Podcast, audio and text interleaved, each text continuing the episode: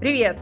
Вы слушаете пилотный выпуск подкаста «О нас или и», рассказывающий о насилии и нас как обществе, сталкивающимся с ним в разных пространствах и ситуациях. Этот подкаст создан для того, чтобы поддержать переживших насилие и донести понимание системности проблемы до тех, кто с ними столкнулся. До того, как мы начнем разговор о наших историях и историях, которыми с нами поделились, мы бы хотели немного рассказать вам о нас, ведущих этого подкаста. Мы очень разные люди, которые познакомились между собой в активистских и волонтерских кругах в войну. Наша встреча была не случайна, она возникла как раз из-за насилия, которое совершает наше государство. Насилие, которое давно копилось и снова выплеснулось за границы страны. Мы думаем, что насилие начинается дома, в нашем родном месте, улице, городе и стране. Как активистки и активисты мы часто говорим о насилии и о том, как мы вынуждены разрешать его последствия. Нам заранее важно сказать вам, что ни одна жертва не виновата в том насилии, с которым столкнулась. Аккуратно подобрать слова, что агрессоры часто часть этой системы, взросленной системой и системными проблемами. Берегите себя, слушая истории. В этом выпуске затрагиваются темы смерти, сексуализированного, психологического, физического и экономического насилия. Также в этом выпуске мы не включили истории, связанные с репродуктивным насилием и насилием психотерапии – для этого у нас будут отдельные выпуски. Very serious. Ну, да, мы, наверное, представимся в комфортных нам никнеймах или именах, кто как захочет. Каждый из нас или кто-то расскажет какие-то истории, которые будут частью начинающей этот подкаст. Меня зовут Аполло. Всем привет, меня зовут Оля. Не оригинально. Что, следующий? Ну да. Еще более неоригинально. Привет, меня зовут Маша. Задача была просто представиться. Такое хорошее интро сделали. Это можно порезать, порезать. Нет, это мы не Мы не справились с первой задачей, но значит, мы справимся со всем остальным. Меня зовут Люба. Отлично.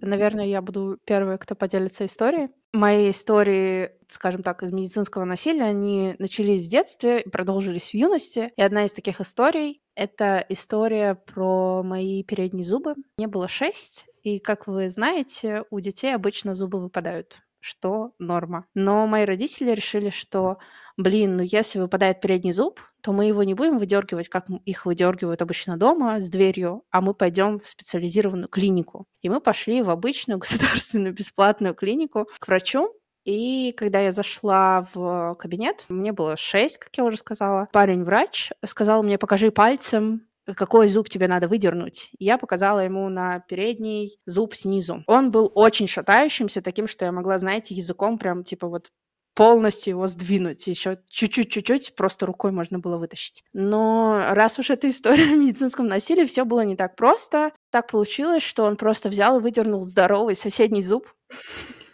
Я надеюсь, это был молочный зуб. Это был молочный зуб, но Я это думала, было без анестезии. Он просто взял и выдернул мне здоровый зуб передний, а потом он выдернул соседний больной, из-за которого мы вышли. Два а, одного, получается. А зачем он спрашивал? Я Потом знаю, сделал общий наркоз. Нет, нар- ничего не было, никаких наркозов, ничего. Я помню, как э, я рыдала очень долго, а потом мне сделали пюрешку, я дико угорала с того, что можно было вы- выплескивать пюрешку вперед аж двумя зубами, и у меня был такой стрёмный водопад. Ну, в общем, короче, я пыталась справиться с этой травмой как могла, скажем так. Копинг-механизмы. И важно, наверное, сказать э, в самом начале, что э, когда мы приходим к врачам, мы находимся в уязвимом положении и в уязвимой позиции к человеку, который, по идее, должен обладать знанием, и одновременно он обладает, по сути, властью в своем кабинете. Потому что я ничего, ну, по сути, я как бы вот сказала, что у меня болит, но это не помешало врачу повести себя халатно. Сделать так, как он посчитал нужным сделать. Мог бы еще что-нибудь вырвать. Чего бы нет. Ну, вообще это жесть на самом деле, что нет никакого ни извинения, никакой практики, что это просто происходит, и, по сути, это часть оперативной работы, что у тебя выдирают не тот зуб. Ничего страшного, он же все равно молочный. А боли, страх, какие-то переживания, и какая-то просто коммуникация, на самом деле, которая тоже очень важная часть э, медицинского опыта, это уже остается за пределами практики.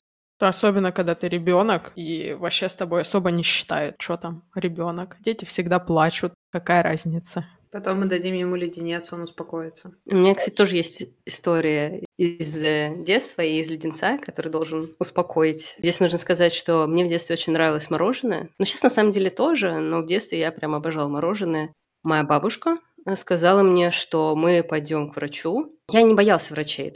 Мне часто показывали врачам. Вообще травматология – это было такое место, в котором меня узнавали, потому что у меня было много всяких травм в детстве. Поэтому я не очень боялся. И мне пообещали мороженое в конце. То есть для меня это был win-win ситуация. И как бы с бабушкой время провести, и мороженое потом поесть. Но что там произошло, было вне всяких моих ожиданий. Потому... Что-то пошло не так. Что-то пошло не так, действительно. Бабушка купила мороженое, она буквально несла прям мороженое рядом со мной, то есть я буквально видела, оно было на состоянии вытянутой руки.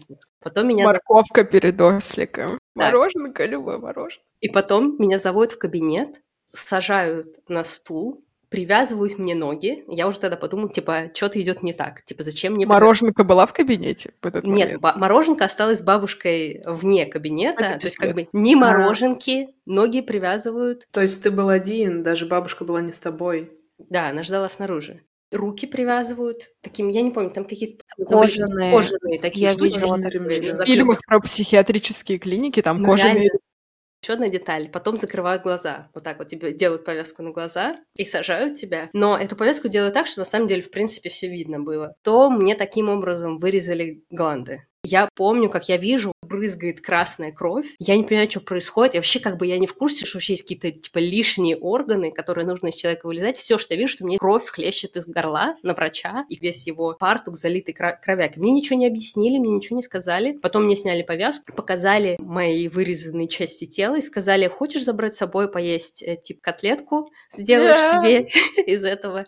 Вот. И как бы я вышла к бабушке, и она дала мне мороженое, потому что была идея, что если поешь, то быстрее заживет. Мне уже не хотелось есть мороженое. Вообще, я как бы вот этот тип мороженого я разлюбил.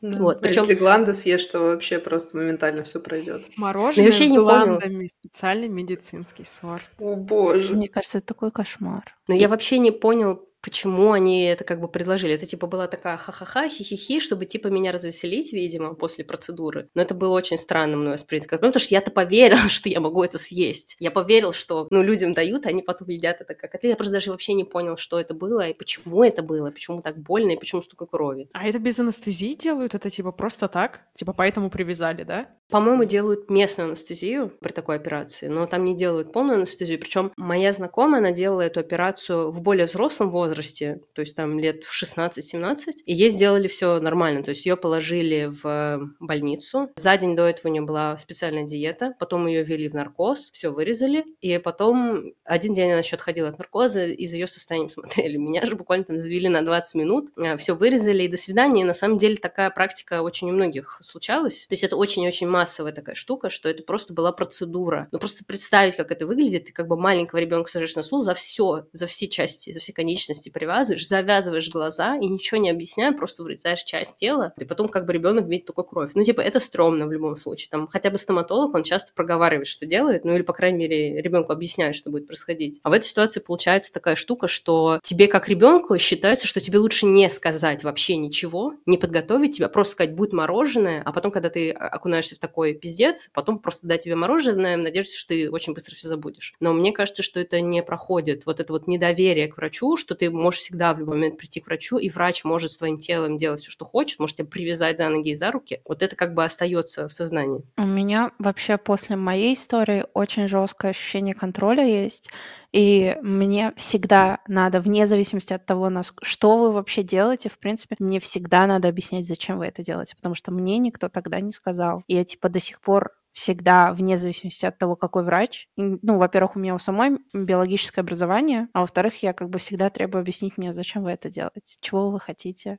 У всех, кстати, разные копинг-механизмы, потому что у меня в детстве было очень много медицинских вмешательств, мне тоже ничего, конечно, не выясняли, и все это было очень травматично, но в итоге я выросла с тем, что у меня абсолютно отмороженное ощущение от э, врачей, от любых медицинских процедур. Меня можно колоть, э, со мной можно делать вообще все, что угодно, мне совершенно окей, я не чувствую ничего. Но я понимаю, что это, видимо, тоже ненормально, что люди ну, там боятся иголок и всякого. Я просто абсолютно индифферентно. Я помню, как в детстве нас регулярно водили на какие-то типа сдачу крови. И, блин, наверное, это было в больнице, когда я лежала с воспалением легких. И там типа очередь целая детей на сдачу этой крови. Типа всем колят палец вот этой металлической хуйней страшной. Она выглядит страшнее на самом деле, чем потом боль. И я помню, как мальчик передо мной говорит, вот сейчас она будет плакать. Вот это точно сейчас разревется. Сейчас вот смотрите, вот сейчас, типа, считаю. Раз. И я думаю,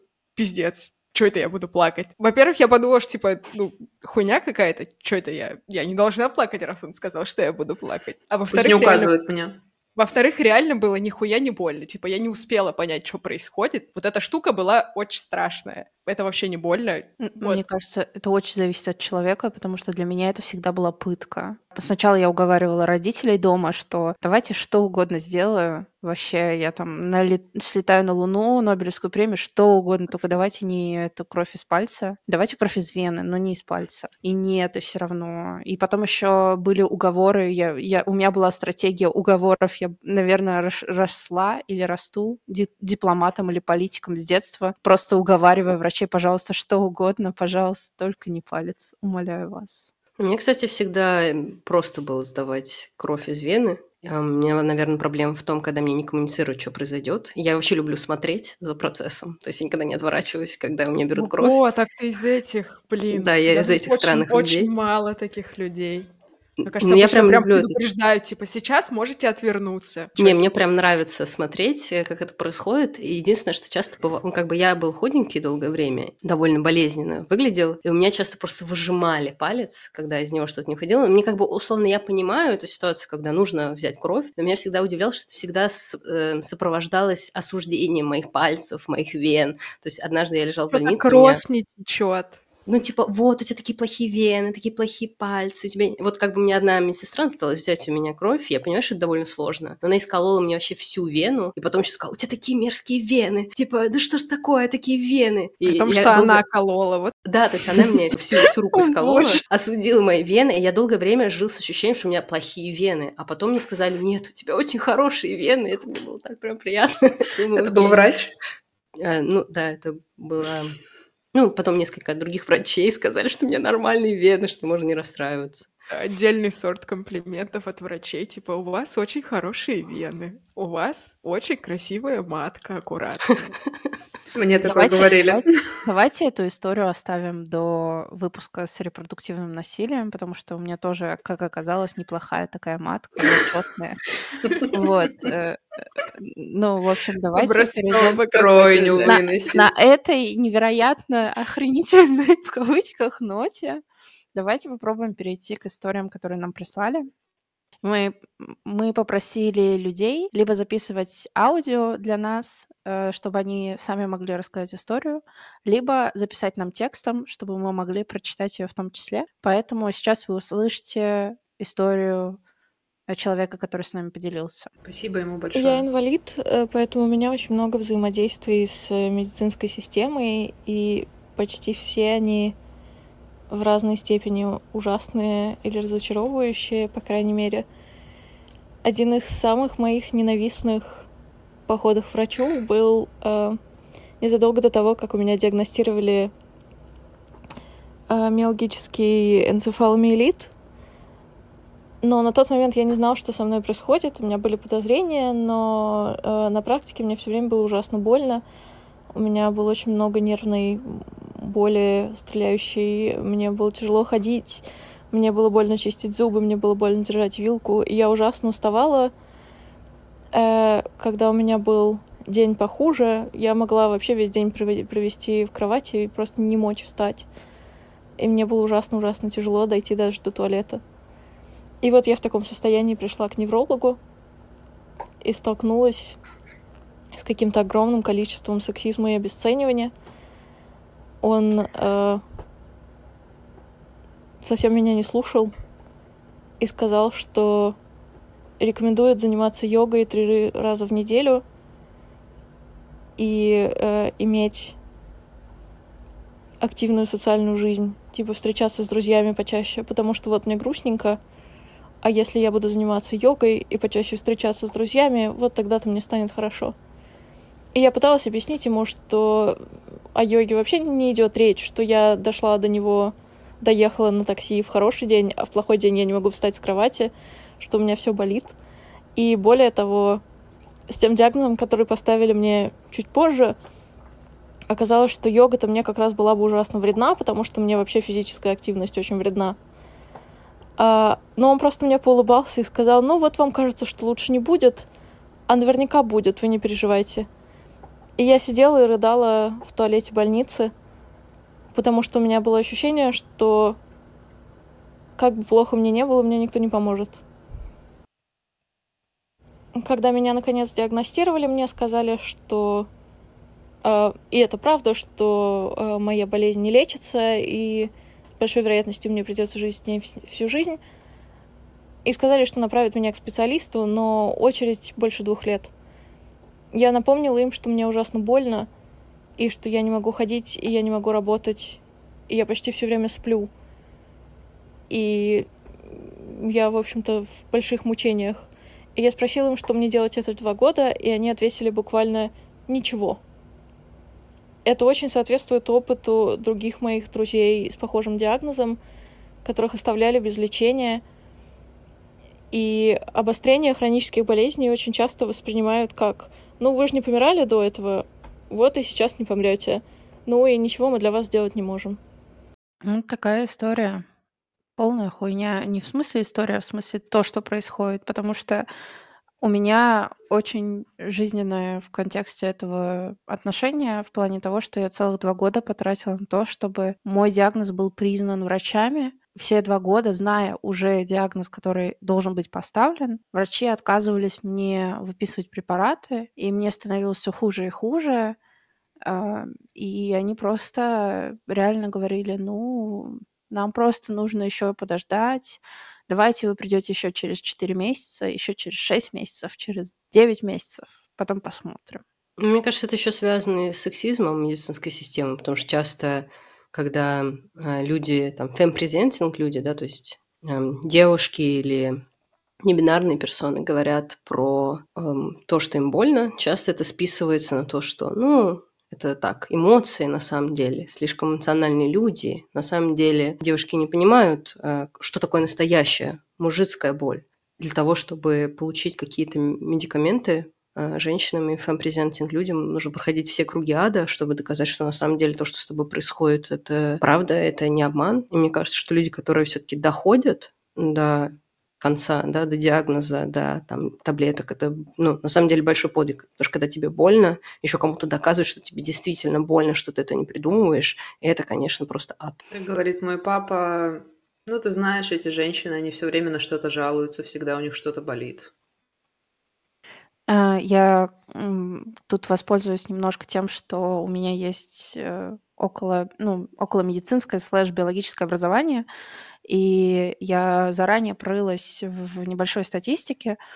Как бы, например, э, гарвардские исследования говорят о том, что женщины, страдающие от боли, намного чаще, чем мужчины, получают, во-первых, препараты, которые меньше помогают справляться с болью. При этом еще э, чаще всего, вот, например, есть исследование одно, которое показало, что женщины, которые пережили операцию коронарного шунтирования, то есть это операция на сердце, э, вероятность обесп... назначения обезболивающих при этом вдвое ниже, чем мужчинам, перенесшим ту же процедуру. А еще, кроме этого, часто это несет фатальные последствия в плане того, что женщины в семь раз чаще, чем мужчины, получают неправильные диагнозы и выписываются из больницы в разгар сердечного приступа. Это в том числе связано с тем, каким образом у нас э, построена система исследования препаратов, например, или вообще в принципе диагностики, потому что чаще всего она основана на понимании мужской физиологии. И мы вообще не говорим о том, чтобы исследовали там, допустим, э, какие-то особенности небинарных персон или еще что-то. Наука, к сожалению, до сих пор очень бинарна. И даже если она бинарна, обычно, например, когда ставится исследование, э, и, допустим, тесты проходят на животных, обычно что, знаете, говорят, если делаются, допустим, тесты на мышах? Они говорят, мы будем брать всех э, в группе самцов, просто потому что тогда не придется каким-то образом э, делать тесты в цикле менструальном. То есть на это можно просто вообще забить, типа лишний дополнительный параметр, от, от которого можно вообще типа откреститься и забыть. Но при этом часто, если мы говорим о каких-то женских проблемах или проблемах небинарных персон или еще кого-то, у кого похожие вещи, вообще вот менструальный цикл полностью исключен из понимания того, что происходит. Плюс э, ты говорила про сердечный приступ, про диагностику. По-моему, сердечный приступ у женщин протекает э, часто не так, как у мужчин, правильно? Я да, да, это, по-моему, даже вот есть популярная книга «Невидимые женщины», по-моему, в ней есть этот пример, тоже разбирался. Давайте послушаем следующую историю. Мне было 12 лет, я заболели, и меня по скорой увезли в больницу, мне поставили воспаление легких. У меня была температура 40 первые полторы недели, мне кололи антибиотик, это не помогало. Я чувствую себя очень плохо. Каждый день ко мне приходил доктор и проводил осмотр. Он настоя... настоял изначально на том, чтобы при осмотре я снимали весь верх, а, футболку и лифчик, и он трогал мою грудь.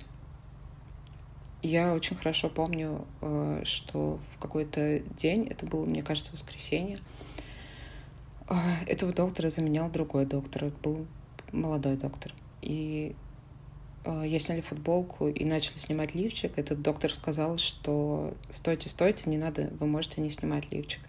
И мне тогда стало очень странно и очень стыдно, как будто бы я виновата в том, что я все это время снимали лифчик. И этот доктор провел осмотр, и ему не потребовалось прикасаться ни к моей груди, что меня заставило чувствовать себя отвратительно тогда. И я никому об этом не могли сказать. Той ситуации не могли себе представить, что я могу пожаловаться медсестре, или кому-то еще. И потом этого доктора, молодого доктора заменил тот же доктор, который домогался до меня и совершал насилие, и все это продолжилось до моей выписки. То есть четыре недели. Кошмар. Мне кажется, это просто полный пиздец.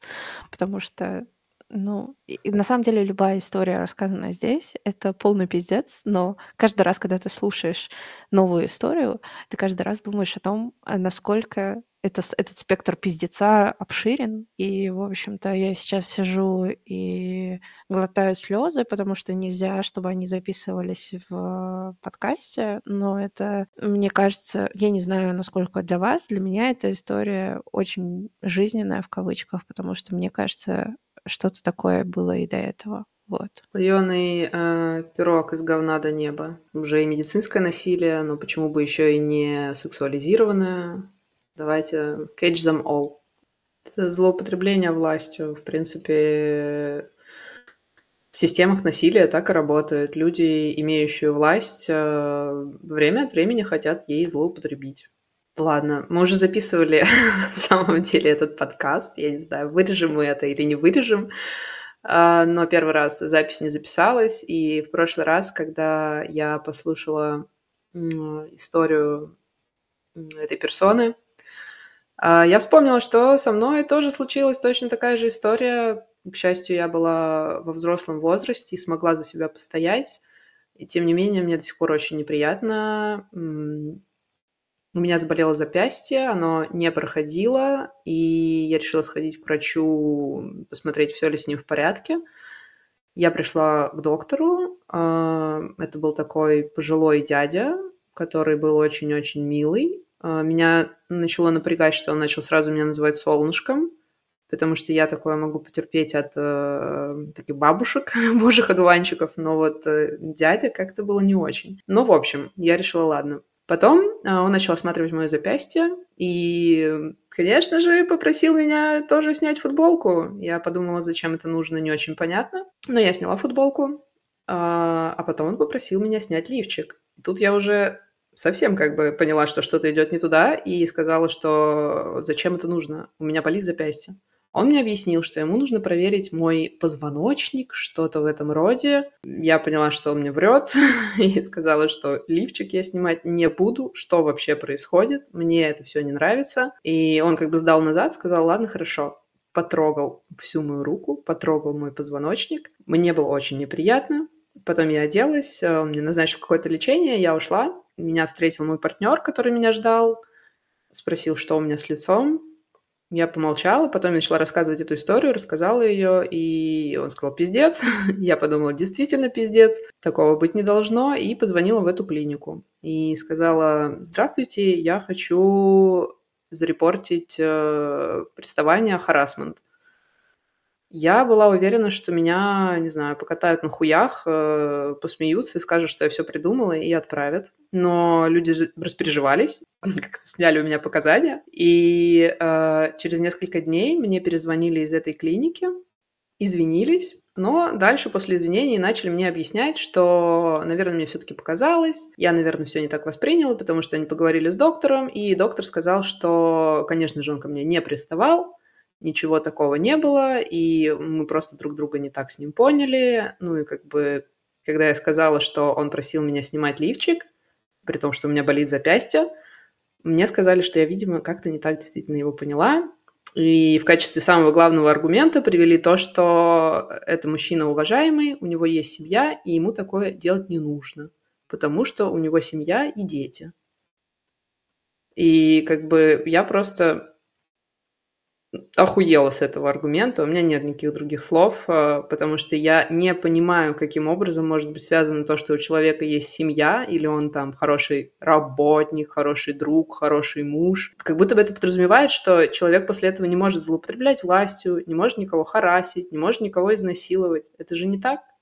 Но люди продолжают прибегать к этому аргументу. Это, кстати, вот мне кажется, вообще вне зависимости от типа насилия, оно везде, ста- ну, сколько вот я не сталкивалась с насилием, вечно всегда вот эта фраза, что «да ты что, это не может человек быть. не может быть, не в жизни, вы друг друга неправильно поняли». Ну, Слушайте, ну, ну это типа защитная реакция или что это такое? То есть ты не можешь сопоставить в голове две штуки, ты знаешь человека таким, он типа здоровается, он милый, э, и тебе говорят, что он типа там... Заполняет все свои Excel да, да, да, да, над кем-то совершил насилие, и у тебя она вообще, типа, никак не стыкуются две картинки, и ты такой, типа, наверное, я новую откину, скажу, что, типа, человеку показалось. Не, ну мне кажется, что этот э, элемент, он точно имеет место быть, потому что, в принципе, если у нас есть какая-то информация, то мозг легче принимает информацию, которая подтверждает нашу точку зрения, и сложнее ту, которая ей противостоит, Здесь вопрос в том, что это не противостоящая информация. Человек может быть хорошим работником. Да, то есть это вполне может сочетаться. Наверное, то, что они не говорят, может быть, это то, что никто не жалуется, но если люди не жалуются, это не значит, что такого не было. Это часто значит, что люди жалуются, потом им говорят, что такого не может быть, потому что он хороший врач, и хороший доктор, и хороший муж, и т.п. и т.д. И никуда Хуяк, это дело не и идет. И круг замкнулся. И круг замкнулся, да. И пострадавшему или пострадавший говорят, что вам показалось. Медицинская система, в принципе, так построена, что твое тело, оно полностью во власти врача. Что врач сказал, то и нужно делать. Многие даже взрослые люди, столкнувшись там с сексуализированным насилием у врача, потом считают, что, ну, наверное, так должно было быть. Хотя они понимают, что что-то прошло не так. Но статус врача, он такой значимый, что сложно эту грань перейти. У меня это, кстати, было. Я прям помню этот момент, в который я уже понимаю, что происходит что-то не то, но все еще ничего не могу с этим сделать, потому что у меня также в голове сидит, что ну это же врач, он хочет мне помочь. Я, наверное, действительно что-то не так понимаю. И мне пришлось себя пересилить, чтобы начать говорить, что так, нет, все. Мне не нравится то, что сейчас происходит. Это не окей. Я прям помню, как ты в прошлый раз рассказывала, и меня это так поразило. Ты говоришь, типа, ну граница же еще не, не перейдена. Он же не повалил меня на пол и не да, начал да. ничего такого со мной делать. Значит, типа, я не могу пока жаловаться. Я думаю, охуеть, вот это граница. Мне, мне правда, мне нужно было, я прям помню, это хорошо очень, какое усилие воли мне пришлось совершить, чтобы что-то сказать. Мне было очень тяжело, я реально была в ступоре. Я понимаю всех людей, которые, э, ну, подвергаются харасменту, насилию у доктора и ничего не могут с этим сделать, потому что ощущение собственной беспомощности и того, что, ну, как бы все вроде нормально, хотя и ненормально, оно очень сильное. Мне кажется, здесь еще проблема в том, что нет никакой системы. Ты э, сделала над собой усилия и рассказала, но они не приняли это к сведению, ничего за этим не сделали. Вообще, в принципе, первая проблема, то, что в принципе нет никакой системы, то есть ты столкнешься с такой проблемой, не понимаешь, куда обратиться. А второе, то, что они просто откинули эту информацию, какое-то недоразумение или еще... Они Меня радует, что с ним хотя бы поговорили. Соответственно, я думаю, что после этого он, возможно, поаккуратнее будет в таких своих приставаниях, и меньшее число людей этому подвергнется. Ну вот, а ну, что ск... делать? Блин, извините. А что делать? Нет. Вот, да, ладно. Что делать? Что делать? А что делать вот э, персоне, которая рассказывала историю до Оли? Что, что в таком случае делать, когда ты ребенок, когда врач один, и ты по факту остаешься просто наедине со своей проблемой, уже зная, что что-то не так, но ты не знаешь никому обратиться, и ты вообще не уверен, что будет решение. В таких случаях должна быть система как бы превентивности, потому что когда уже что-то случилось, это уже нужно исправлять. А для того, чтобы этого не было, нужно, чтобы всегда была медсестра, например, или медбрат, чтобы человек не оставался с ребенком один на один. И во многих больницах такая система есть. То если какие-то такие штуки происходят, то у человека нет полного доступа к ребенку. Всегда есть кто-то, кто наблюдает со стороны, кто может предотвратить такие ситуации. И плюс, мне кажется, еще важно очень объяснять э, ну, детям. Опять же, эта ответственность не на ребенке, на мой взгляд, лежит. Но мне кажется, что очень важно объяснять какие-то границы тела и то, в куда идет сейчас Россия, когда у нас всегда было очень плохо секс-education, секс-образованием. Когда нас в школе пытались поставить автомат с презервативами, наша директриса реагировала на это так, как будто бы просто Содом и Гамора хотели завести, Лас-Вегас, автомат спорно автомат спорно, все как будто бы хотели принести. И разговора, естественно, ни о чем таком не было. Но этот вот разговор про границу, он очень важен. Он лежит на ответственности системы образования, родителей, вообще отношений в обществе. Он лежит не на ребенке. То есть в этой ситуации как бы вопрос, что делать этой персоне, понятно, почему он возникает, но проблема не в персоне, проблема вот да, в системе, да. которую эта персона окружает. Вообще в любой ситуации насилия проблема никогда не в человеке. Проблема И в системе. не в человека, который пережил насилие и вообще всю эту ситуацию. Э, Еще раз мы повторим дисклеймер, что вашей вины в этом нет и не будет, и не было никогда. Послушаем следующую историю. Когда мне было 14 лет, я легла в больницу с синдромом раздраженного кишечника. В итоге мне нужно было ставить капельницы каждый день на 5-6 часов. В один из таких дней меня положили в палату с мальчиком, на вид ему было лет 10. И я пролежала под капельницей где-то 2 или 3 часа, ну и, в общем, захотела в туалет. Я попросила медсестру отпустить меня, но вместо этого она принесла мне судно и одеяло и стала пописать при этом мальчике, который не отрывал глаз от происходящего. В итоге с меня спустили штаны, и я пыталась, правда, очень пыталась сходить в это судно, но у меня ничего не получалось, хотя очень хотелось. На что медсестра очень разозлилась, накричала на меня, сказала, что раз я такая важная особа, то ставить капельницу она мне больше не будет, и буквально выдернула ее из меня. Это было очень больно. Я пошла в туалет, расплакалась, нажаловалась главврачу, но мне повезло, потому что он встал на мою сторону и, собственно, вошел в мое положение. Какой вывод можно сделать из этой ситуации? Возможно, медсестра посчитала, что мы были детьми, и это не считается, хотя очевидно, что в 14 лет у меня вовсю ушло половое созревание, и тогда с мальчиками я никакими не встречалась, и для меня это была очень при очень стыдная история, которую до сих пор я вспоминаю с ужасом. Я вообще, блин, это не представляю. В 14 лет я, мне кажется, в 6 лет отказывалась э, на пляже раздеться, в смысле снять купальник, чтобы, э, как выражалась моя тетя, э, попа загорала. А тут в 14 лет с девочки стянули штаны. Пиздец. При незнакомом мальчике. Да. Ну, то есть там стояла эта женщина, которая сняла с нее одежду. Еще еще какой-то мальчик, может, еще там кто-то был. Пиздец вообще полнейший. Меня еще здесь очень сильно злит, что в итоге ребенка наказали за то, что вроде как с, с ней слишком сложно. Раз с тобой так вот сложно, значит, вот терпи теперь такую боль. Хотя человек просто физически часто не может сходить в туалет, когда находится в стрессе. Ты физически и физиологически не можешь этого сделать. И наказывать тебя за это, это очень жестоко. Да даже ну, если бы она просто не хотела сходить, ее наказывать за это в любом случае было бы нельзя, потому что что наказывать ребенка в больнице. Мне кажется, тут вообще, в принципе, непонятен вот этот аспект наказания в контексте того, что человек, опять-таки, находится в уязвимом положении. Просто медсестра, по сути, я не знаю, у нее плохой день был или еще что-то. Она просто все... Она выпустила пар. Да, она выпустила пар через человека, э, ну, просто поиздевавшись в режимном учреждении, и вот, типа, здесь работаешь, твое тело работает по правилам учреждения. Приходишь в школу, должен 45 минут сидеть ровно на жопе, сложив ручки. Пришел в больницу,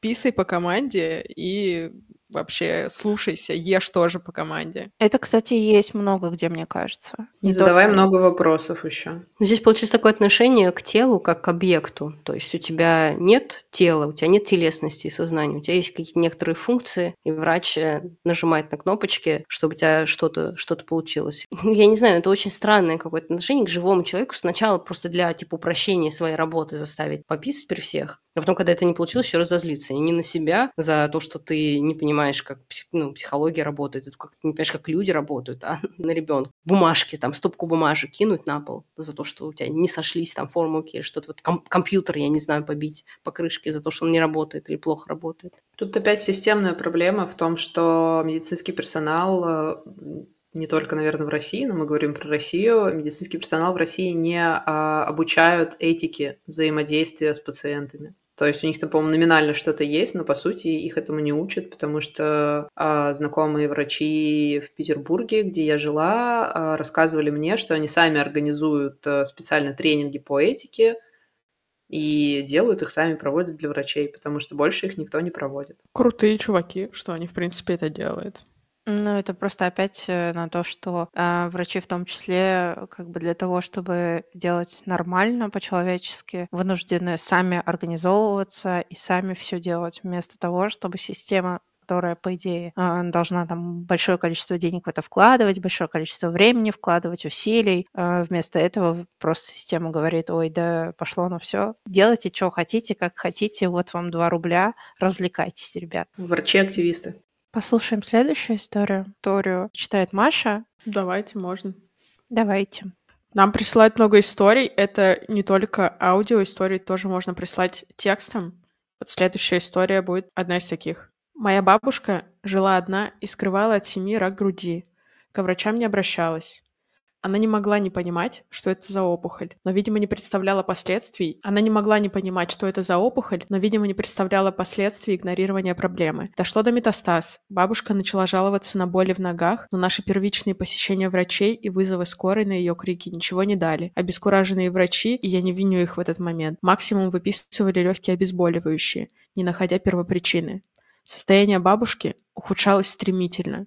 Буквально через пару дней после первых обращений в поликлинику бабушка оказалась в лежачем положении дома у моих родителей. В один день произошли две вещи. С бабушкой под контролем мы наконец обнаружили опухоль, поняли, что происходит, и у бабушки случился инсульт.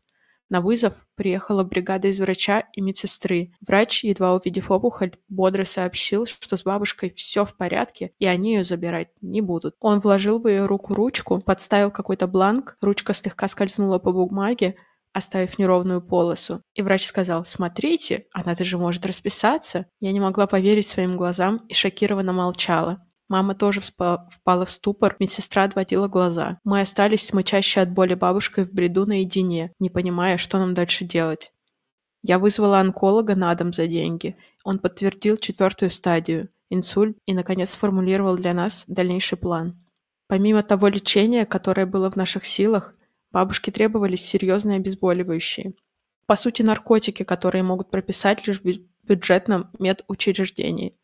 В нашей районной поликлинике онкологов не было. В соседнем прием был редким, и довести туда лежачую бабушку нашими силами не представлялось возможным. Анализы на дому они брать не хотели. С горем пополам я убедила персонал городской поликлиники в срочной необходимости все же посетить нас на дому и взять анализы, на каждом шагу предупредив, что по всем вопросам нужно звонить домой моим родителям, а не на бабушкин телефон, указанный в карте. Врач в обозначенное время не пришел. Поликлиника, конечно же, звонила подтвердить вызов на бабушкин телефон, и на него никто не отвечал. И визит отменили. Ждать следующей возможности нужно было месяц. Я уже не помню, куда я звонила орать, но какая-то из моих жалоб в высшей инстанции сработала, и государственная онкологиня дошла до нас быстро. Она взяла анализ, объяснив, что идет на нарушение и делает это на дому. Какое-то время мы просто ждали результатов, продолжая консультироваться с платным онкологом по телефону.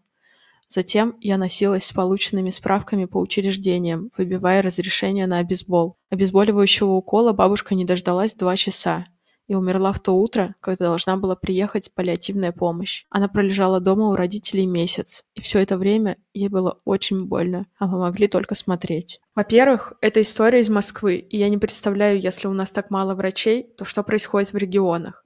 Во-вторых, пациентов с онкологией не забирают скорые, чтобы не портить статистику по смертности в больницах. Конечно, система не должна наказывать больницы за такие смерти. Поведение врача скорой, увидевшего опухоль и инсульт, было настолько же невероятным, насколько ужас ужасающим. Не представляю, какие трансформации психика переживает, чтобы так невозмутимо говорить «бабушка в порядке», когда она слегка мычит и, очевидно, в полном неадеквате. В-третьих, допустим, квест по получению паллиативной помощи и действенных обезболивающих был невероятно осложнен тем, что в нашем случае бабушка никуда не обращалась до последнего. Но ведь не у всех опухоль видимо, и можно начать собирать справки заранее. Почему это так сложно? У меня были деньги, я могла заплатить за платную помощь, но это не помогло получить нужные лекарства. Наркомания никуда не делась от такого строгого контроля. В-четвертых, что за бред с запретом делать пункцию на дому? Неужели ситуация с лежачим больным такая редкая, чтобы невозможно было разработать процедуру на такой случай? В-пятых, вывести лежачую пациентку в полусознании на прием к врачу по всем нашим лестницам и через узкие проходы никто не хотел браться, и стоило бы это неподъемно. Проблема доступности среды, как обычно. Мне казалось, что я справилась, но пока я писала эту историю, я поняла, что все еще очень переживаю. Я однажды заметила, что у бабушки странно топорщится свитер на груди, но она на мой вопрос отмахнулась, а я не стала настаивать и расспрашивать ее дальше. В ее возрасте это могло закончиться совсем иначе, на врача скорой и надуривший запись в поликлинике персонал я больше не злюсь. Я благодарна тем врачам и персоналу в паллиативном центре, которые отнеслись по-человечески и помогли невероятно полезными советами по уходу, плюс обойти систему, где это было возможно. На систему и власти злюсь невероятно. Если сразу давать какой-то комментарий про эту историю, мне кажется, эта история очень полно показывает вообще отношение к людям, не только, ну вот вся, все описание всей системы буквально. То есть это э, буквально, по сути, пытки для семьи и для человека, в первую очередь для человека, потому что на целый месяц оставить человека, когда ты уже знаешь, ну, как бы можно было и раньше помочь, но по факту вот человек целый месяц испытывал адские боли, ничего не было сделано для того, чтобы человеку было легче. Для семьи это постоянный взгляд на то, что человек страдает, родной, и ты просто ничего не можешь сделать. Ты, казалось бы, сделал все, но это ничего не поменяло, и ты знаешь, что можно было лучше. Это просто ужасно в плане, что ты просто как бы сам, ну, это пытки натуральные для, для всех. При этом ты в ловушке просто находишься. То есть ты не можешь не попасть в больницу, в которой тебе помогут, не получить помощь на дому, никакую. Ну, типа, это просто ловушка явная такая циничность и такое расчеловечивание пациента, но это выглядит, конечно, жутко для человека, наблюдающего это, потому что для тебя-то это не пациент очередной, не там не статистика, не бумажка, не галочка, для тебя это родная бабушка. И наблюдать за этим, и понимать, главное, почему это происходит. Насколько сильная эта история, тот, кто ее рассказывает, в итоге винит систему. В итоге простил этих людей, понимает, почему они так себя ведут, расставляет акценты на системном насилии, потому что это системная вещь. Мне кажется, это Вот знаете, в этой истории еще как бы, если так посмотреть, по факту у нас получается, что на любом этапе твоего местонахождения а, ты сталкиваешься с тем, что а, на тебя просто забивают болт, говоря, что типа, ну ты знаешь, а, ну не знаю, не до тебя или еще что-то. Я тут, наверное, на фоне этого вставлю такой в кавычках мем, но по факту это просто история, которая буквально у меня точно такой же прикол был в плане того, что когда-то в Инсте или в ТикТоке был такой рилс, э, где приходишь, э, женщина короче, описываю мем, да, аудио описываю мем, который был видео, сорян. А, ситуа... Э, на фоне истории просто это выглядит жутко, но вы сейчас поймете, почему я его рассказываю. Показан вид снизу вверх, спускается к тебе, типа, женщина и говорит, Пс, слушай, типа, пришли твои анализы, и они, короче, в норме, все нормально. А по факту это все проходит во время твоих похорон. И, типа, твои похороны, к тебе приходит твой доктор и говорит, ты знаешь, у тебя все норм с анализами, типа, вообще чил. И потом она в конце этого видео говорит, ты знаешь, мне кажется, ты все придумала, короче. Хватит придумывать. Это первый момент. То есть, когда мы просто приходим и рассказываем ситуацию о том, что мы чувствуем, что что-то не так, часто мы сталкиваемся с тем, что люди говорят, что, ну, слушай, у нас там по каким-то анализам все нормально. Кроме того, когда уже фактически поставлен диагноз, твою боль, твои страдания, твои переживания игнорируются, и просто на них, э, ну, я не знаю, все равно, да, получается, вот так это называется. Когда тебе говорят, что, типа, ну, ты знаешь, типа, ладно, подумаешь. Или, допустим, когда тебе говорят, что, да, ну, вы знаете, вот, она же может расписаться, смотрите, она же может расписаться, все нормально, типа, ничего такого не происходит. А потом получается, что даже когда ты уже понимаешь, что все время, которое могло пойти на лечение, исчерпано, и уже ничего не остается, кроме паллиативной помощи, даже не можешь добиться этой паллиативной помощи. И получается, что на любом этапе попадания в эту систему ты всегда лишний в этой системе. Но для кого она создана? Она создана для врачей? Вроде как нет. Для пациентов, получается, тоже нет. Questionable. Кто, кто получает бенефиты? Непонятно. ОМС получает там какие-то бенефиты. Вот и ответ. Государство. All along. Вот все и раскрылось. У меня тоже есть история про то, когда ты бегаешь, как белка в колесе, пытаясь получить помощь, и у тебя ничего не получается. Это уже не э, в России. И эта ситуация из Турции. Многие люди наблюдали котов на улицах э, Стамбула. Но мне понравился один кот, который выглядел очень болезненным, который выглядел очень несчастным и очень-очень-очень злым. Потому что у него на шее был ободок пластиковый, а в ободке было стекло. Оказалось, что он залез головой в банк, потому что, видимо, она пахла едой.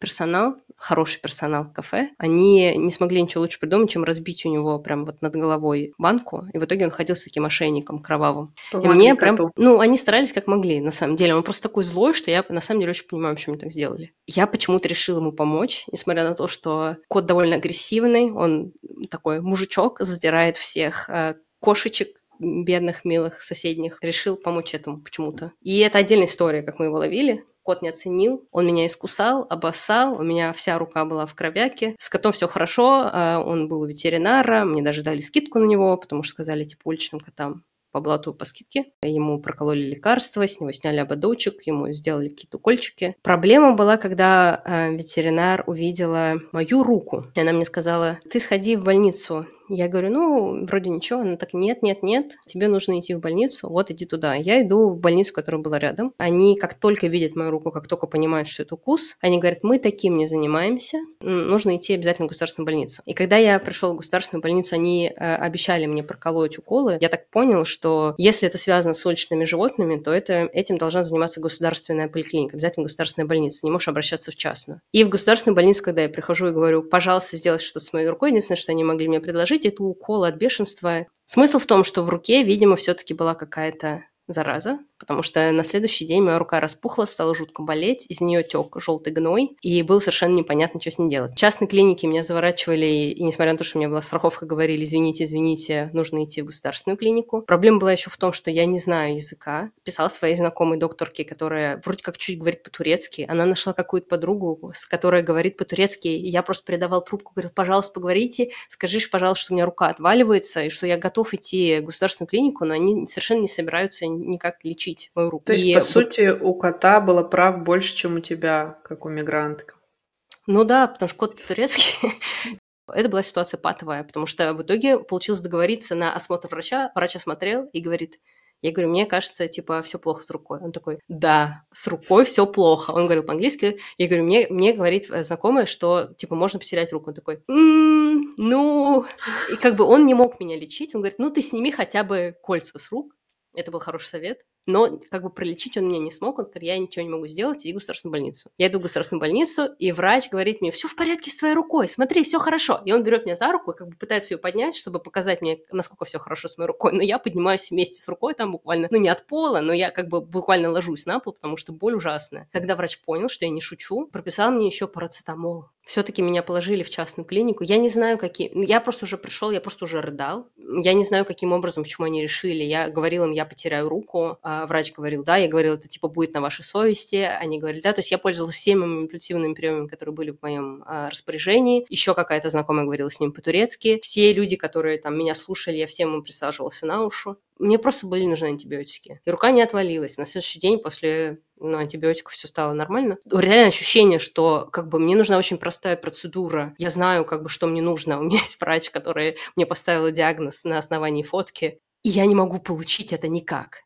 никак, а мне нужно сейчас, и никто не готов мне это дать. Это было, конечно, очень страшно. Очень сочувствую тебе. Спасибо. Мне кажется, у нас очень похожая ситуация в этом есть не только когда а, мы вот как мигранты сейчас ну, встречаемся с этим на уровне понимания нашего языка, да, но в том числе у нас есть абсолютно точно такие же ситуации с людьми, которые находятся в России и которые являются, ну, коренными жителями этой страны. Когда, например, ты из татарской деревни, я сама из Татарстана, и как бы для меня это просто очень актуальная тема в контексте того, что у нас нет нормального, нормальной системы образования на татарском. И как бы когда какая-нибудь би приходит в больницу, далеко не все врачи вообще знают татарский язык и не знают его на достаточном уровне для того, чтобы поговорить с человеком и понять, что происходит. Но по факту эта женщина родилась в Татарстане, прожила всю жизнь, и потом она просто не может базовую какую-то помощь получить, если с ней не будет человека, который бы все, все переведет, все объяснит и все скажет. Хотя, ну, как бы втор... Два государственных языка у нас есть в Татарстане, и как бы, но, к сожалению, нормально получить помощь. Вот это вот, весь вот этот этап и весь тот страх, который, Люба, ты описываешь в своей истории, он, получается, преследует не только нас как мигрантов, но и людей внутри страны тоже, и это тоже большая проблема. Да, можно я добавлю, что это, насколько повсеместно это происходит, потому что ты сейчас, когда начала рассказывать, я сразу же вспомнила, что буквально на днях видела а, исследование о том, что в республике Коми, в определенных а, районах республики, где в основном проживают как раз Коми, там наблюдается... Сейчас, подождите, я прочитаю. Чаще, чем в остальных районах, люди болеют психологическими заболеваниями. Часто это связано э, с алкогольными психозами. По исследованиям, врачи назначали психотерапию для пациентов в коме в 6 раз реже, чем русским. То есть 6 раз. Почему? Вообще вопрос. Когда знаешь ответ, но не хочешь его говорить вслух, да? Вроде вот мы второй раз записываем этот э, подкаст, и истории мы, когда мы в первый раз записывали, большинство историй э, не слышали. Мы слушаем их во время записи. Но сейчас вот мы как бы второй раз записываем, и я каждый раз думаю о том, господи, ну какой пиздец, ну вот как так можно? И это, и это не история, типа, знаете, как, ой, это вот единичный случай. И ты каждый раз думаешь, блин, вот насколько это распространено, насколько, насколько оно масштабно и страшно. Это повсеместно, да. Когда мы первый раз записывали, и я послушала историю про насилие в больнице и поняла, что со мной это произошло. Я не помню, что со мной это произошло, потому что, очевидно, я не помню много других историй. Когда-нибудь я услышу еще какую-то историю про насилие, я вспомню, что со мной тоже это происходило. Сколько всего мы забыли. Ну, кстати, если вы нас слушаете, и вам тоже пришли истории, то сделайте такую штуку. Найдите эм, союзниц, подружек, друзей и обсудите с ним этот пиздец. На самом деле практика очень сильно объединяет и очень сильно раскрепощает в том смысле, что ты наконец понимаешь, что это не отдельный случай, который нужно скрывать, и что с тобой что-то случилось не так, а что действительно это очень системно. Это случается со всеми, просто, может быть, ты не так принято об этом говорить. И, наверное, говорить об этом – это первый шаг. Да, и что ты ничего не сделал, не сделала плохого. Это просто система, которая катком проходится по абсолютно всем, и под нее попадает любой человек, э, вне зависимости от того, как он себя ведет. Ну, мне кажется, что право людей, в том числе иногда не говорить свои истории, это тоже важно, потому что у меня была э, ситуация и есть которую я смогла впервые рассказать о том, что со мной произошло только через 11 лет, потому что до этого, сколько бы раз я не пыталась сказать, я просто не могла вслух даже это произнести, насколько мне было плохо и настолько мне было страшно. И это абсолютно окей, ну, в смысле, что как бы сама ситуация не окей, но абсолютно окей, если у вас все еще не хватает сил это сказать, и как бы э, если вы действительно почувствуете себя где-то комфортно, то это здорово, и попробуйте сделать такую практику. Как бы, так получилось, что сам подкаст э, создался как раз тоже на основе такой практики, когда мы просто сидели и начали рассказывать такую жесть, и мы поняли, насколько, ну, то есть нас мало человек, и мы сидели, и у нас не оканчивались истории, мы всю ночь просидели. Вот настолько историй много было. Да. Ну, разумеется, деле... это были не все истории. Да, это, это были важно. не все истории. Тут еще на самом деле Аполло правильно говорит, что ретравматизация – это реально вещь, которая может случиться, поэтому нужно оценивать свои силы, но и важно понимать, что проблема не в тебе, а проблема в системе. Можете просто слушать и, или не слушать. Тоже мы триггер-ворнинги ставим не просто так в начале нашего повествования. Но если вы найдете в себе силы и захотите, почувствуете, что вы готовы поделиться, вы всегда можете прислать свою историю нам. Чего хотите на сладкое, как говорится, последнюю финальную историю? Про шею? Да, про шею. Давай, Короче, шею в студию. Во-первых, а, скажу всем, кто слушает, я фанатка а, «Аватар. Легенда Банги». И эта история со мной произошла, когда я была в четвертом классе, когда была как раз то ли первая... Когда народ огня решил развязать войну. Кстати, между прочим, этот э, сериал был тем сериалом, э, который привил ко мне понимание, насколько война плоха принципе, потому что э, я столкнулась с ним где-то 9-10 лет, и как бы очень хорошо описывается вообще, что такое геноцид и все остальное. Ну, я не знаю, короче, антивоенный э, сериал, всем рекомендую. Да, по-простому рассказывает, посмотрите. Да. Э, короче, мне было лет 9 или 10, и эта история завязана на том, что была вторая смена. Я была дома одна э, утром и лежала на диване и смотрела «Аватара». И, в общем-то, я э, лежу, смотрю, в общем, они там магия воды и все такое. Я понимаю, что я немножко повернулась не так на кровати, просто в бок, и у меня случился хруст в шее. И, короче, я не поняла, что произошло, но где-то через пару секунд я поняла, что что-то не так, потому что мне стало резко больно во всем теле, а потом я просто перестала чувствовать свое тело. Ну, знаете, То есть... руки, ноги, вообще все. И я сползла э, с дивана буквально, то есть я каким-то таким движением не знаю, вращающимся, сползла с дивана. Гусеничкой. Да, нет, даже не гусеничкой, просто я типа просто скинула себя с дивана, я понимаю, что я ударилась или еще что-то, и у меня тогда была раскладушка э, самсунговская такая микро, и я позвонила маме на громкости, я начала ей просто кричать, я так понимаю, что это не то, чтобы было супер внятно, но моей мамы, я так понимаю, был звук такой, что рыдающий ребенок кричит, что «мам, я ничего не чувствую, мам, я, я не знаю, что происходит, приезжай, пожалуйста». И она мне сказала, что ну ты э, сейчас полежи чуть-чуть, надеюсь, сейчас оно отойдет и все будет хорошо. А, а у меня не прекращается вот эта боль и понимание, что я ничего не чувствую и просто мне так плохо. Э, она сбросила трубку, я так понимаю, э, как бы ей надо было проехать цел- через целый город, чтобы приехать ко мне. Она сразу собралась, видимо, и поехала, но э, прошло где-то, не знаю, э, пять минут до второго момента, когда я начала ей звонить, они для меня были как вечность, просто нескончающаяся агония, и э, я звоню ей, и я еще в большем невнятном состоянии рыдаю, просто глотаю сопли, все что угодно, и я, я как бы не могу поднести трубку к уху, она лежит на полу, а я лежу рядом на полу, и как бы я просто кричу в трубку, не слыша э, в, в полном понимании, что она говорит, что типа, мам, я не могу, я ничего не чувствую вообще, пожалуйста, я просто, я не знаю, сбросила ли я, может, сбросила она, ну, в общем, в момент, когда она приехала, она встретила своего ребенка в зале, лежащем на полу, э, рыдающим и просто в таком, типа, вот знаете, вот таком состоянии. Она собрала меня, и мы поехали в главный травмпункт города. На секундочку, э, я жила в городе, в котором больше 500 тысяч человек. Это важно.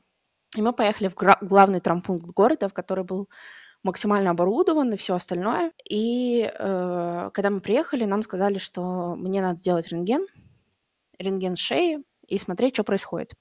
Мы пошли э, в рентгенологическое отделение, а наши походы, они выглядели так. Во-первых, меня мама подняла, одела и потащила э, на себе – то есть я не то чтобы сильно понимала вообще, каким образом двигаться, не двигаться, вот это все. Она меня привезла на машине, э, мы поднялись, все такое. И как бы когда мы пришли вот к этому рентгенологическому отделению э, травмпункта, нам сказали, вы знаете, а, ну, сейчас вообще-то нет никаких э, никакой бумаги для снятия рентгенов. И ей сказали, что ну у нас нет э, бумаги, фоток не будет. Она сказала, в смысле не будет? Что это значит? Вы что, охуели? Вы не можете в другой раз, э, да, Да-да, приходите в другой раз, короче. Э, там, может, еще пару, там, на следующий день или через день, в общем. Если, короче, не горит, приезжайте через несколько дней.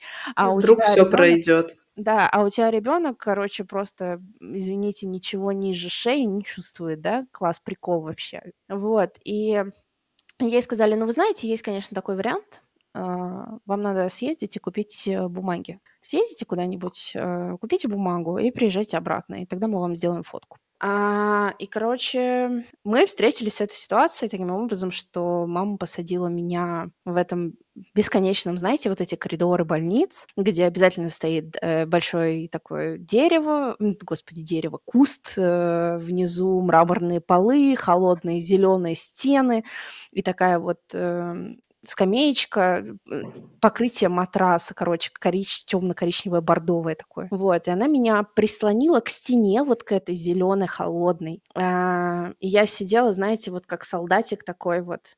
То она есть ты мне... могла сидеть, получается, она не положила ну, тебя? Она, нет, э, как бы вообще врачам было все равно, типа, в каком я состоянии. Меня мама как бы посадила, типа, вот так вот сложила, а, взяла мои руки вместе, а, набрала номер ее и как бы сказала, что, типа, большим пальцем нажми, если что, если сама не сможешь, если чувствуешь, что что-то плохо, просто мычи очень громко, чтобы к тебе подошел кто-то.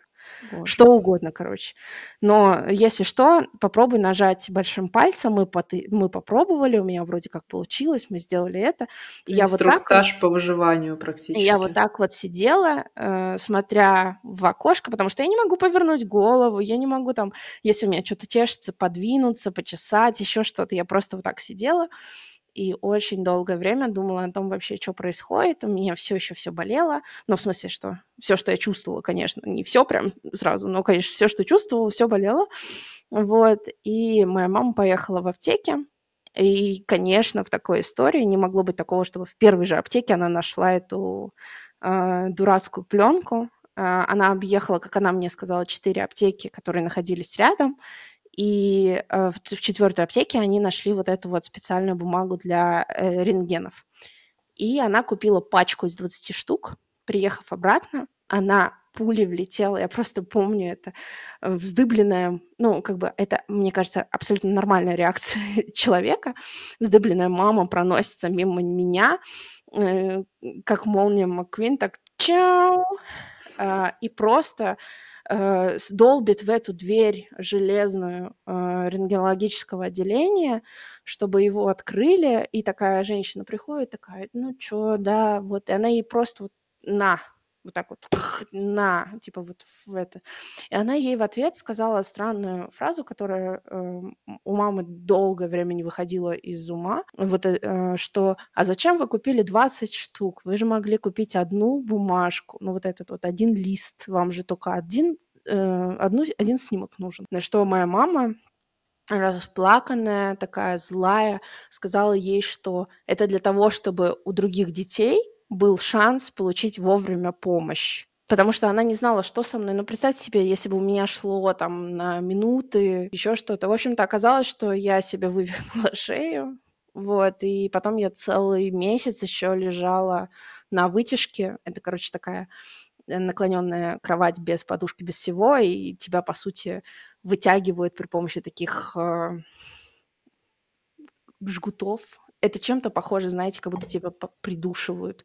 Ты, короче, висишь на своей шее и лежишь на этой дурацкой кровати. А, но висишь это... на шее, бля. Да, но, но, короче говоря, эта история а, не только про насилие, но и про то, что у нас система абсолютно недофинансирована. А, это ужасные условия как для врачей и медсестер, которые таскают просто ну, таскают людей сами по себе хотя у нас есть, э, ну вот уже сейчас созданные системы для того, чтобы облегчать эту работу, а, меньше э, ужасные просто мизерные зарплаты для врачей и для медсестер и для любого персонала, который работает с людьми, которые э, потратили по сути 10 лет и более для того, чтобы хоть как-то оказывать помощь людям, да, а врачи, медсестры, любая такая специальность это обучение всю свою жизнь. Ты не можешь можешь, типа, прочитать два учебника и сказать, все, я теперь все знаю в этом. А, ты как бы учишься всю жизнь, и ты каждый раз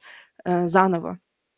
И вот эта вот вся история, это реально про не только то, что система полное дерьмо, но и что э, не делается того, чтобы эта система была изменена достаточно. У меня до сих пор болит шея, и я до сих пор встречаюсь с этими последствиями, и я не знаю, если бы мне вовремя хоть как-то облегчили эту жизнь, если бы мне не пришлось э, ехать самой, вот это все ждать. Облегчила ли бы мне эта жизнь? Были бы у меня сейчас приступы, я не знаю. Получается, спасение или там здоровье пациентов – дело рук самих пациентов. Причем, а система еще будет тебе э, это, ставить подножки в дорогу. Не оскорбляя тебя по пути. Но при этом, даже если ты захочешь быть врачом, чтобы облегчать жизнь других людей, э, ты все равно вынужден будешь столкнуться с тем же насилием со стороны, эм, как бы в кавычках, более подкованных людей, а потом тебя система просто заставит стать таким же жестоким, просто чтобы выжить. Это так. Я сейчас, кстати, вспомнила еще одну историю Супер кратко. Когда моему ребенку было 9 месяцев, э, у него случился ложный круп. Это когда ребенок просыпается ночью и задыхается, и состояние на самом деле не страшное, но выглядит очень страшно. И в итоге нас отвезли в больницу, и у меня была паника, я пыталась как бы держаться, но получалось плохо, потому что все меня пугали очень сильно, хотя я читала в интернете и знала уже, что это не страшное заболевание, нужно там просто подышать, успокоиться, и все пройдет. И меня абсолютно весь медицинский персонал называл мамочкой. Мне это не понравилось, и в какой-то момент я устала это слушать, попросила называть меня по имени, потому что имя мое они знают. А, мне сказали, что они не будут этого делать. Я сказала, ну я же не обращаюсь к вам врач, я обращаюсь к вам а, на вы или по имени. Я как бы не называю вас вашей ролью. Ну, меня, в общем, просто отчитали. И потом, когда я вышла из кабинета, я потом слышала, как врачи сидят, обсуждают все это и говорят, ничего себе она придумала, называть ее на вы или по имени. Это очень много хочет человек от нас. Мы не готовы. Ну, они вот. назвали тебя хотя бы человек или мамочка? Мамаша, Если вот, чел... по-моему, даже мамаша уже меня назвали. Вот к этому моменту я превратилась из мамочки в мамашу. Понижение. Понижение, да, произошло. Возможно, они назвали меня это. Ну, блин, это, кстати, тоже очень большая проблема, потому что часто э, женщин, которые там женщины или персоны, у кого есть дети, часто обесценивают в этом плане и говорят, ну вы там эти, эти самые мамашечки, мамочки, я ж матери, вот это все. М. Это насилие, которое ходит по кругу. Врачи оскорбляют пациентов, пациенты кричат на врачей, все вместе друг друга воспроизводят. Мы живем Да. в обществе. В- Вбросьте позитивчика кто-нибудь, пожалуйста. Ты там в начале или в середине где-то говорила, там торт от, э, от говна до неба, или как это вот, э, Слоеный пирог из говна до неба. вот. Это, это, это пирог, да, позитивненько. Мы все, мы все его едим и печем одновременно. Но мы же говорим об этом. Мне кажется, что это не, не, немало на самом деле. И вот ну, то противостояние, то сопротивление, которое все мы э, этому насилию оказываем, это, мне кажется, немаловажно и очень значимо. И, в принципе, ну, то преодоление, что мы до сих пор здесь, мы до сих пор что-то делаем в своей жизни, и мы, главное, можем видеть эту ситуацию, можем это системно рассматривать, мне кажется, это очень дорого стоит. И самое главное, можем поддержать друг друга, и вы тоже можете друг друга поддерживать. Мне кажется, это еще в том числе как бы приглашение к разговору, потому что как только проблема не замалчивается, начинаются изменения, потому что если мы, как бы система, эм, как это сказать, молчание, оно работает на насилие. Молчание выгодно насилию в любой форме. А как только мы начинаем больше говорить э, и чаще говорить, и это все выходит, не остается, и когда это не становится что-то из разряда не, ну а чё вы жалуетесь? У меня, между прочим, таких историй миллион. Давайте подумаем, почему у вас таких историй миллион. Давайте обсудим их, давайте мы поможем вам, давайте мы найдем психологическую помощь или еще что-то. Потому что э, если у вас действительно этих историй миллион, то это момент, когда надо задуматься, почему их так много, и даже если она одна, почему она есть, что произошло не так, и как бы не с вашей стороны, а именно со стороны системы. Но даже если этой истории таких у вас нет, то это не значит, что проблемы не существуют. Если в медицинской системе есть какое-то недоверие, страх, потом сложнее намного обращаться к помощи, когда ты знаешь, какая система стрёмная, как она жестко может с тобой ну, себя вести. Ты потом можешь подумать несколько раз, идти к врачу или нет. И из-за этого многие болезни, которые могли бы раньше диагностировать, диагностируют сильно позже или вообще не диагностируют, потому что люди просто боятся идти к врачу. И потом происходит, ну ладно, это я уж совсем строю какие-то прогнозы, но я думаю, что такой страх прививок, он тоже связан с тем, что люди как бы чувствуют все-таки, что с медицинской системой есть какие-то проблемки. Там много есть вопросов про Шмурдяк какой-нибудь прививок. колят. Ну Да. Кстати, я, э, между прочим, в ту э, сеть клиник, э, где меня домогался врач, после этого перестала ходить. Но, к счастью, я жила в огромном Питере, и там были другие сети клиник. Не знаю, что бы я делала, живя я в городе поменьше. А я, живя в городе поменьше, поняла, что я больше не могу не ходить ни к какому гинекологу и просто не стала ходить больше гинекологам в принципе, потому что я их слишком боюсь. Ну вот, как бы, вот и результат. Я думаю, сегодня это все. Спасибо большое, что вы слушали наш подкаст. Спасибо большое, что вы слушали истории других людей, наши истории, и, наверное, вы думали о чем-то своем, но нам это было очень важно, и надеемся, что вам это помогло. Если вам нужна какая-то помощь, пожалуйста, обратитесь за этой помощью. Обязательно найдутся люди, которым будет не все равно. А также, если у вас есть какие-то истории, которые бы вы, хотели поделиться, пожалуйста, поделитесь ими с нами. У нас есть обратная связь. Можете отправить это как аудио, так и текстом. Мы все это прочитаем, все это запишем. И спасибо большое вам. Поддерживайте себя и друг друга.